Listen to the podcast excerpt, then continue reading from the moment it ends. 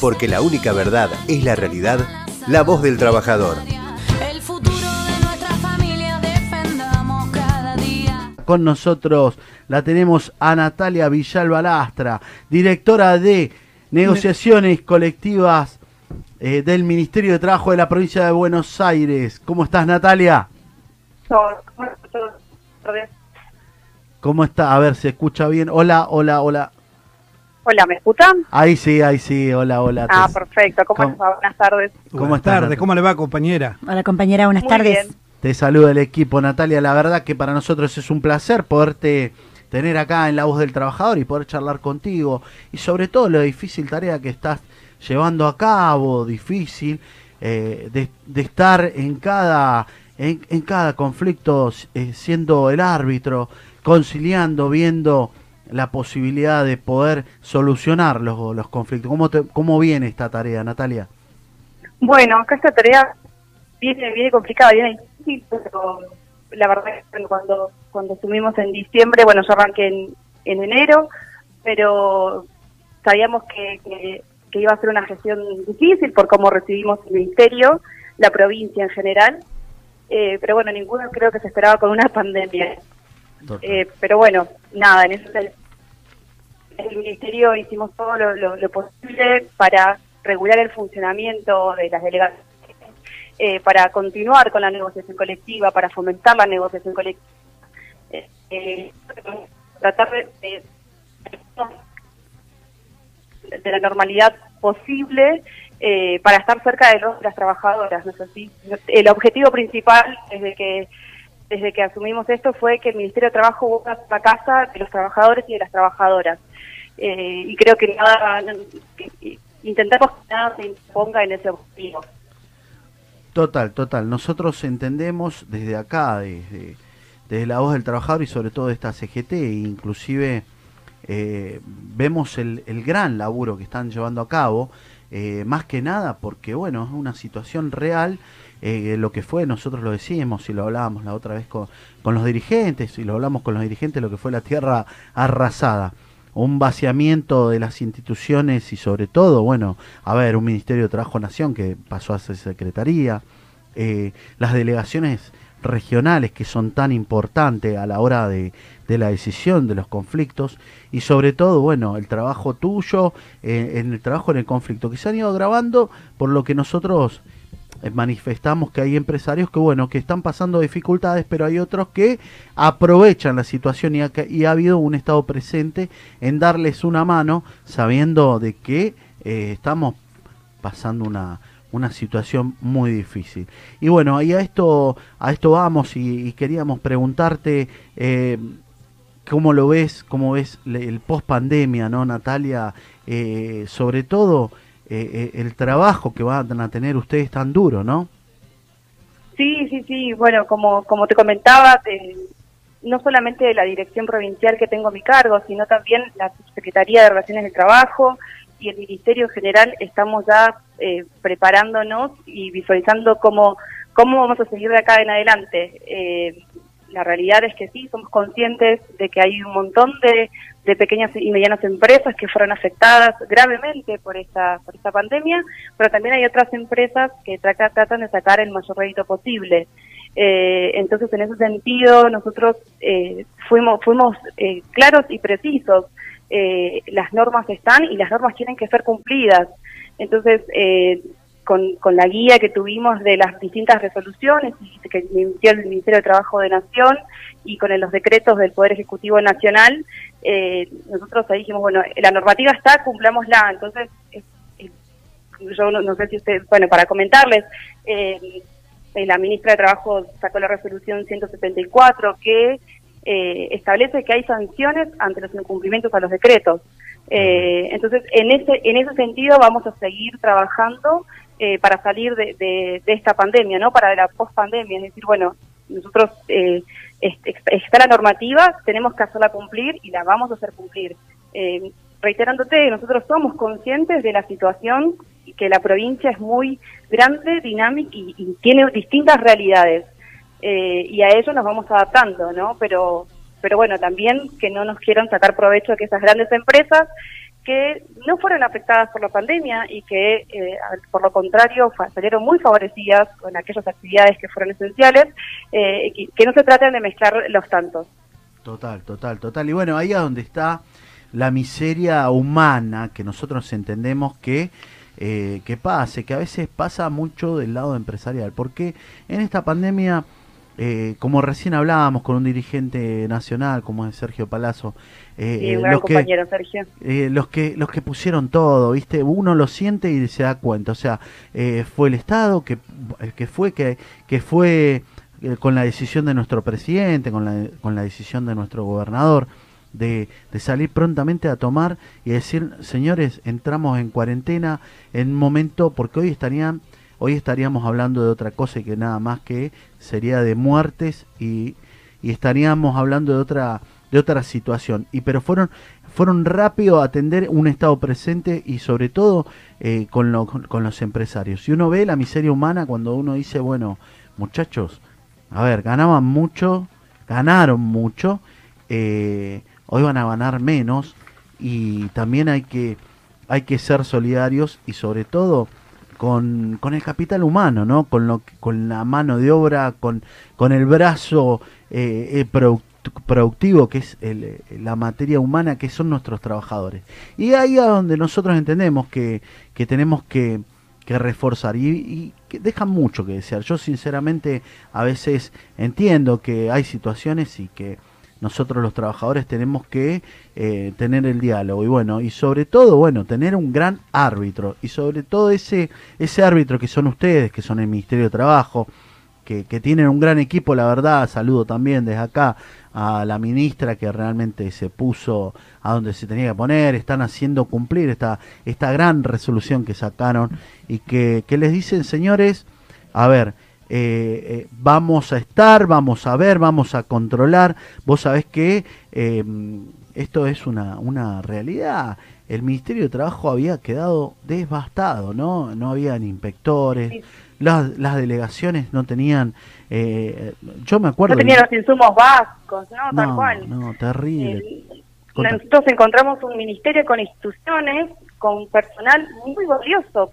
La realidad es que, más allá de los funcionarios y inspectores de planta, es un personal muy valioso, muy capaz, eh, y era personal que estaba desaprovechado completamente, un, un personal sin una, sin una guía, eh, sin, sin eh, procedimientos para seguir. Eh, y yo te digo, las instituciones estaban, estaban las leyes eh, creadas, pero no se cumplían, no, se hacían cumplir tampoco no nos hacían cumplir a propósito, claramente. Entonces, eh, la realidad es que eh, encontramos a un ministerio en esa situación, eh, que inmediatamente la gente se puso a trabajar y, y dio todo el- de- lo mejor de sí, incluso en esta situación de pandemia.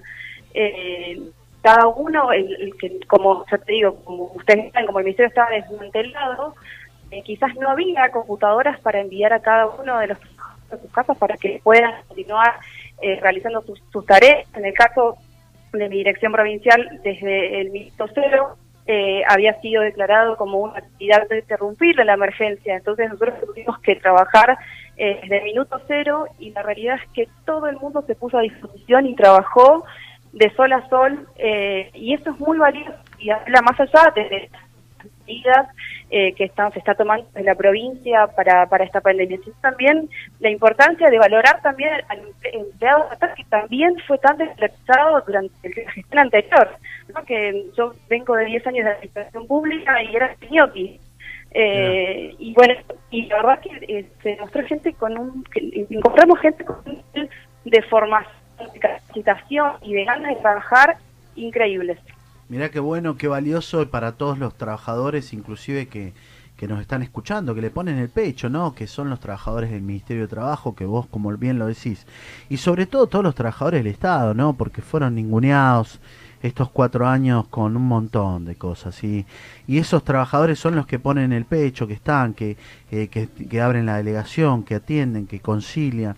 Y vos en un área tan sensible y, y tanto de diálogo, ¿no? Preparada, eh, tengo que tengo que agradecerte porque hay un montón de mensajes de compañeros y de sindicatos, de sindicatos que, que nos están diciendo eh, muy buena tu gestión y mirá vos eh, lo importante que es trabajar en equipo y entender que bueno que el movimiento obrero tiene que tener una pieza fundamental que son los conciliadores y sobre todo una conciliadora, una, una directora que se ponga a la altura de las circunstancias, que baje al territorio, que vea que esté en cada, en cada situación complicada, ¿no? Que a veces eh, atraviesan y que no dan el marco, sino tienen que ir al marco administrativo para poder llegar a una conciliación, porque se ponen duros los muchachos, ¿no? Se ponen muy duros Sí. a veces.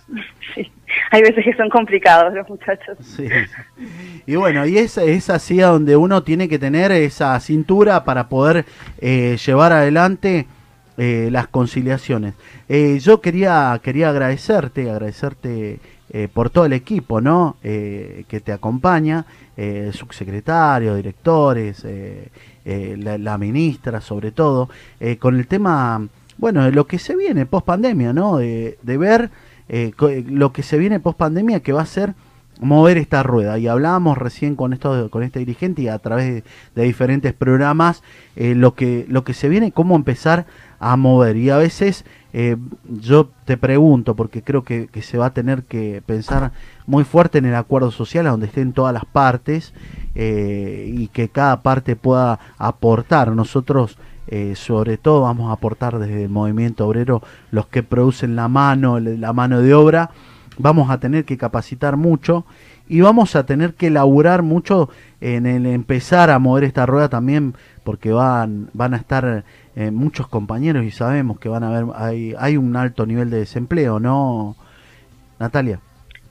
Sí, sí, a ver, bueno, eh, la semana pasada la- la- el gobernador junto al ministro de Producción y, la ministra de Trabajo anunciaron eh, el programa, progr- eh, el PPT, eh, que bueno, todavía ya van a salir, se, se empezaron a, a publicitar eh, los flyers y va en el sentido de lo que fue el, ATP, más o menos. La verdad que no, te quiero dar ahora detalles eh, que no los tengo a mano y que eh, oportunamente los, los van a comunicar bien, pero, pero bueno, nosotros ya estamos pensando en salir acá a- en, el- en un futuro de pospandemia, ¿no? Y la idea es llegar a aquellos lugares donde que no pudieron acceder al ATP, ¿no? O quizás aquellos lugares que son los que dan la los que hacen girar la rueda en la provincia, o sea, aquellos lugares maxi peluquerías que por ahí tienen uno o dos empleados y que quizás no cumplían con los requisitos para poder acceder al ATP y desde la provincia se les van a brindar las herramientas para que ese ese ese pequeño comerciante que emplea uno o dos trabajadores o trabajadoras pueda continuar subsistiendo, porque también eh, es importante, más allá de las grandes eh, empresas que emplean a, a más de 100 trabajadores, más de 150, aquellas mi- microempresas que también hacen girar la rueda. Y en ese sentido vamos también. Eh, y siempre en diálogo continuo con todos los actores sociales, eh, con los sindicatos, con el movimiento obrero fundamentalmente, como Ministerio de Trabajo, pero también con eh, las cámaras empresarias y las empresas, ¿no? Porque sin, sin empresas no tenemos trabajadores. Total, Entonces, eh, esa, ese es el objetivo, eh, básicamente. y empezar empezar como también lo decíamos sobre todo en, en la capacitación de nuestros jóvenes Eh, nosotros estábamos hablando que se va a volver seguramente y, y se le va a tener que dar mucha importancia a lo que en algún momento para empezar a mover y generar el tema de cooperativas donde empiezan a tener su primer trabajo, eh, capacitarse sobre todo lo que es oficio y, bueno, volver un poco a mover esa rueda y a mover eh, toda esa masa que hoy por hoy está muy afectada, trabajadores informales, la construcción es muy importante y bueno, con todos los anuncios que estuvieron dando eh, en materia de que tengan que tener en cuenta la inversión pública y sobre todo también hablando eh, lo que decía nuestro ministro nuestro ministro de economía eh, señores nosotros eh, no vamos a pagar bajo el costo de la desocupación, no vamos a pagar eh, bajo el costo de bajarle los salarios a nuestros trabajadores, a nuestros jubilados, eh, y entendiendo en la lógica de que los muertos no pagan. O sea, hay que, hay que mover este, hay que mover esta Argentina, ponerla de pie, ¿no? Y vamos a tener que pensar mucho en, sobre todo, en capacitar, ¿no? A nuestros jóvenes. Sí, sí, en ese sentido, bueno, también eh, se encuentra funcionando el Instituto de Formación Profesional que, que está a cargo de Damián Ledesma, eh, que bueno, que al principio algunos cursos que se estaban brindando quizás eran de imposible cumplimiento por estas medidas de distanciamiento, protocolos, pero bueno, también se le fue encontrando la vuelta a través de capacitaciones virtuales para continuar formando eh, a los trabajadores y trabajadoras en, en ese sentido.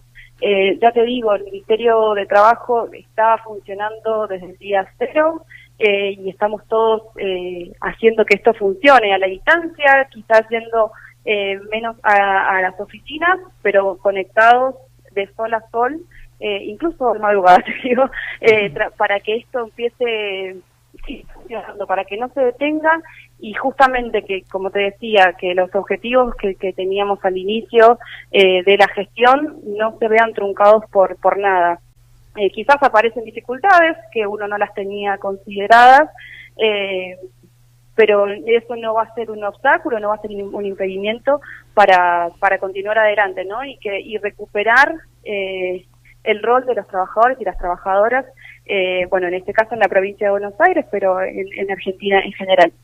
Muy bien, muy bien. La verdad nosotros inclusive lo hablábamos ahí fuera de cámara con la producción y hablábamos y nos decíamos, bueno, eh, antes de hacerte las preguntas, ¿no? Y contar eh, lo importante eh, y sensible, ¿no? De, la dirección que conducís al frente, ahí en, en, la dirección de negociaciones colectivas, sobre todo más allá de la conciliación de todas las situaciones que se viven eh, día a día, te tocó llegar justamente en una pandemia, como decías bien.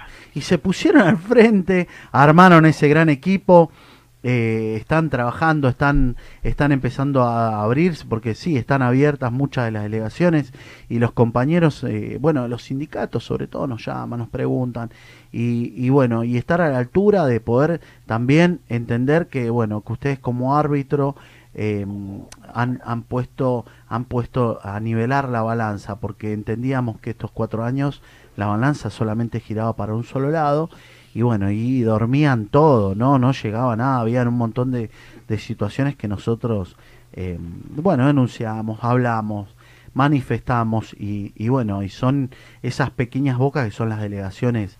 Eh, las delegaciones del Ministerio de Trabajo están en, en los diferentes distritos a lo largo y a lo ancho de la provincia de Buenos Aires donde bueno donde ustedes realmente no paran no se ve un se ve una conducción digamos los funcionarios los directores y todos trabajando día y noche no no tienen no tienen prácticamente vida no sí.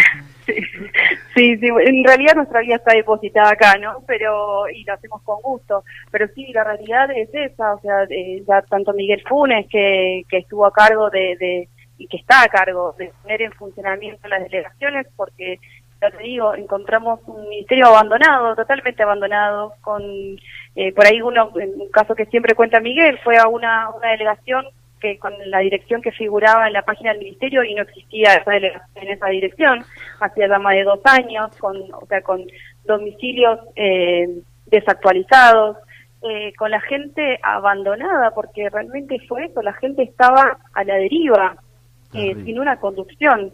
Eh, y bueno, desde, desde, mi dirección también me pasó algo más o menos parecido, eh, una dirección que no tenía, no tenía movimiento.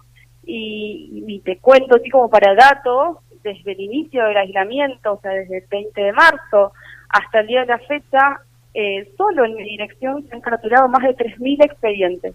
Terrible y que son números que si bien no tenemos números exactos de la gestión anterior porque no hay no hay no hay estadísticas no hay números eh, pero en tres cuatro en cuatro meses eh, casi mil expedientes por mes que se caratularon y estamos tomando virtualmente porque todavía estamos con esta con esta modalidad virtual eh, alrededor de 70 audiencias virtuales por semana eh, al principio todo lo, lo, había condensado la dirección provincial que tengo a mi cargo, eh, pero bueno, después con las distintas fases de, del aislamiento se fueron habilitando también las delegaciones y a medida que fueron también asumiendo las autoridades de las distintas delegaciones y coordinaciones, se fueron abriendo y ahí ya tenemos el trabajo un poco más repartido.